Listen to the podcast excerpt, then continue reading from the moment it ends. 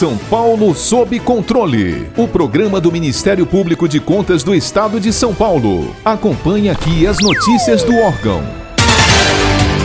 No dia 3 de setembro, o governo federal enviou ao Congresso a tão aguardada proposta de reforma administrativa. Por se tratar de uma PEC, proposta de emenda à Constituição, a nova administração pública, como tem sido chamada pela equipe econômica, precisa ser aprovada por três quintos dos parlamentares, tanto da Câmara quanto do Senado, em duas votações em cada casa. Motivado pelo alto gasto com pessoal, sendo este o terceiro maior gasto da máquina pública federal, o governo vê na reforma administrativa uma saída para a redução das despesas obrigatórias, com o consequente desengessamento do orçamento público e o aspirado alcance do equilíbrio fiscal. No cerne da reforma está o servidor e a sua relação de trabalho com o poder público, alterando-se as regras para os futuros funcionários das três esferas de poder em todos os entes federados. Com o fim do regime jurídico único, por exemplo, novos servidores não serão mais beneficiados com a estabilidade atual. Além disso, também serão extintos benefícios como licença licença-prêmio, adicional por tempo de serviço e aumentos retroativos. Para fazermos uma reflexão mais completa do tema, convidamos o professor titular da Faculdade de Direito da USP, Dr. Fernando Dias Menezes de Almeida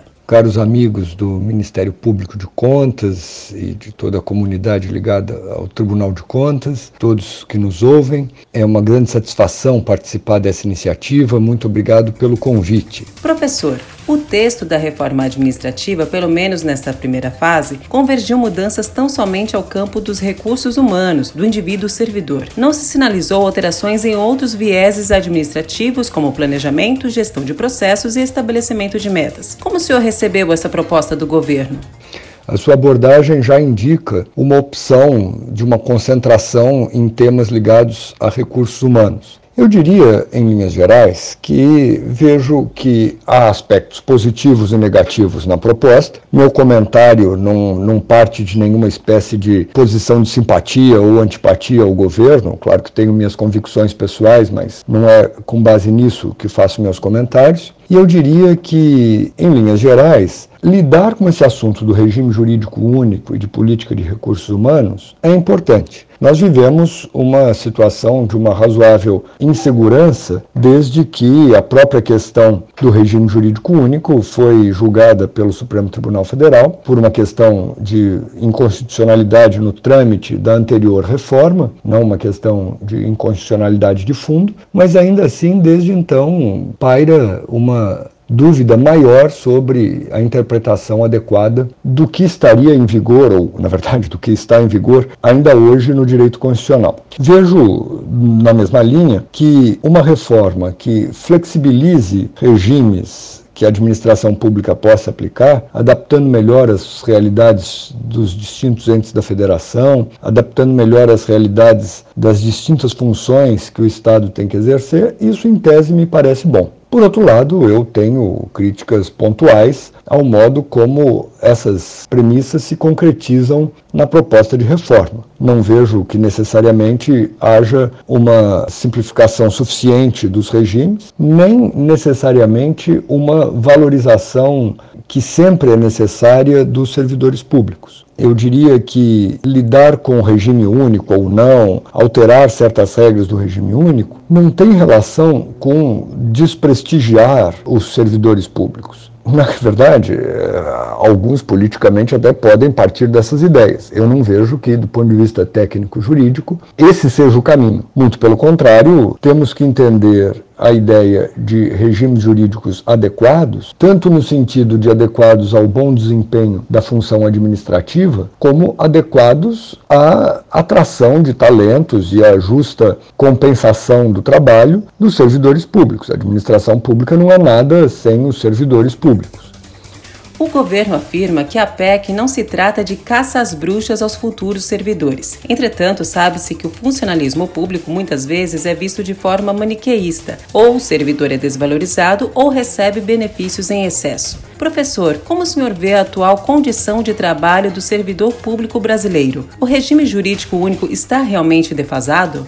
Existe uma política que me parece completamente equivocada por parte de alguns governantes e mesmo por parte de formadores de opinião em geral, de criticar e, nesse sentido, pretender desacreditar os servidores públicos, do funcionalismo público em geral. Não nego que haja situações em desacordo com a expectativa da sociedade. Não nego que haja abusos, nem que haja certas distorções. Mas essas distorções, que muitas vezes são tomadas como exemplos e exploradas pela mídia, não revelam o que é a situação da grande maioria do funcionalismo público no país. Eu diria que existe uma grande defasagem dentro do próprio funcionalismo público. Carreiras mais estruturadas, mais organizadas, mais prestigiadas, mais valorizadas do ponto de vista de remuneração e de estrutura de trabalho, ao lado de carreiras praticamente abandonadas. Uma grande reforma administrativa deveria verdadeiramente lidar com essas estruturas. A questão do funcionalismo público, na verdade, me parece, é a última das questões que mereceria ser abordada numa reforma que, logicamente, me parece, deveria repensar, antes de mais nada, organização administrativa. Eu diria que nós temos uma certa defasagem nas estruturas de organização administrativa. Há não muito tempo, uma comissão de juristas, a pedido do governo federal, preparou um anteprojeto de reforma da Lei de Organização Administrativa Federal, que infelizmente não, não avançou. Isso é apenas um exemplo. Outras tantas iniciativas já aconteceram sem resultar em mudanças significativas.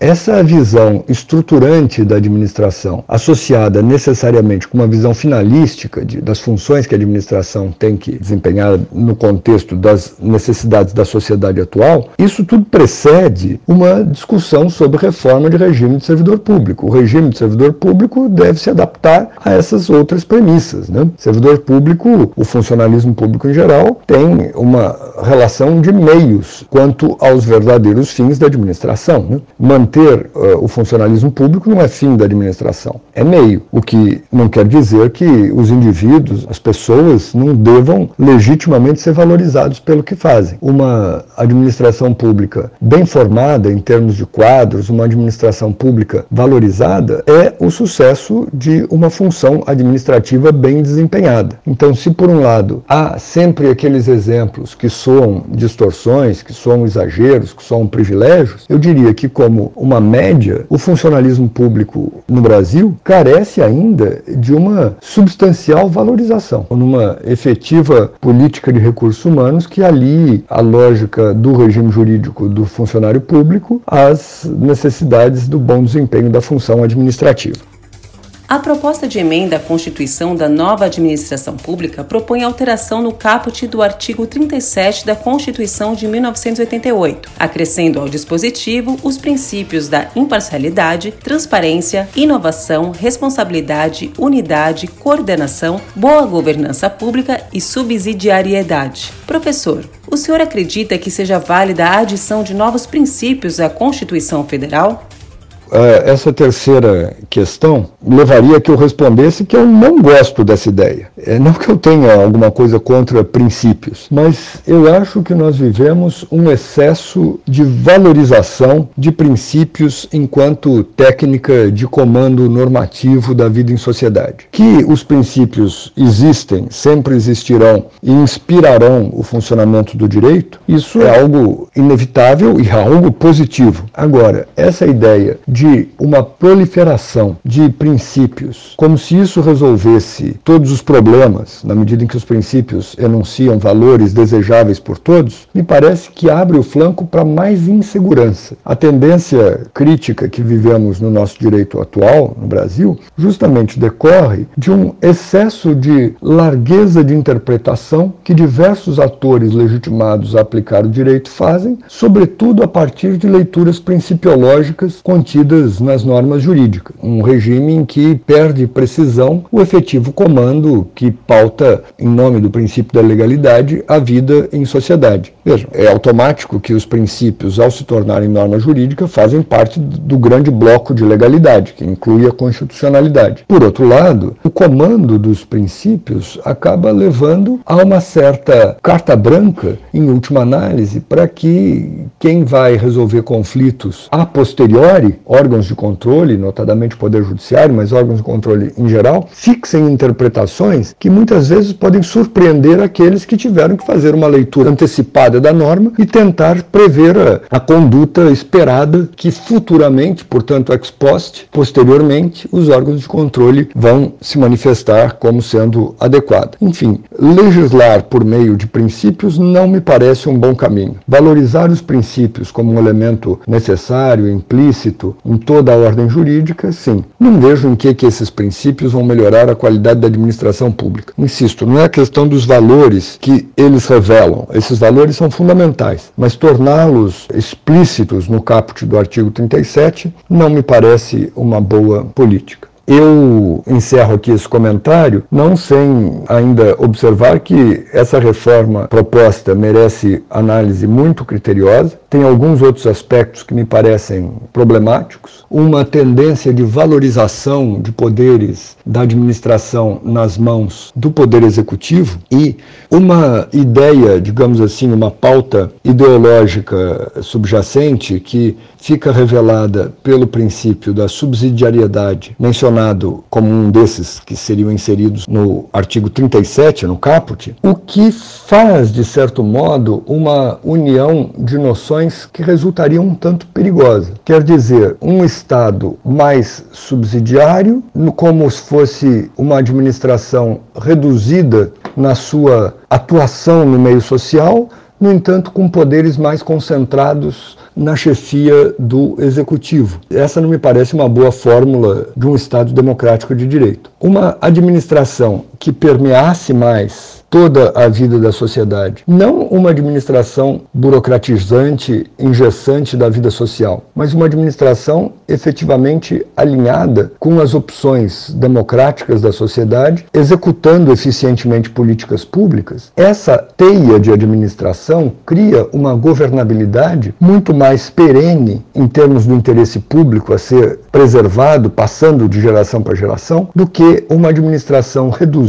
com poderes concentrados no elemento político da chefia do executivo. Nesse sentido, não me parece próprio, aqui um comentário para encerrar minha fala, essa lógica não me parece própria, essa lógica de subsidiariedade no tocante à administração pública. Essa noção de subsidiariedade tem cabimento na discussão da própria ordem econômica. É o Estado como um todo. Não é a subsidiariedade da administração. Seria a subsidiariedade no Estado, face à iniciativa privada, no contexto da ordem econômica. Algo que já está razoavelmente bem equacionado na nossa Constituição. Pretender aplicar a noção de subsidiariedade à função administrativa, ou seja, um dos princípios da administração no caput do artigo 37, me parece um uso distorcido da noção de subsidiariedade. Não faz muito sentido uma administração subsidiária. Isso quer dizer o quê? Estou justamente marcando a distinção entre um Estado subsidiário na economia e a administração subsidiária. O que, seria uma administração subsidiária? Tarefas administrativas sendo exercidas não pela administração, não por essa estrutura que faz parte da própria sociedade, que garante os interesses públicos. Quem exerceria, então, no lugar da administração, a função administrativa? Essa fuga, tanto para uma concentração de poderes na chefia do executivo, com uma suposta legitimação política, ou uma abertura para fora do Estado no exercício de função administrativa,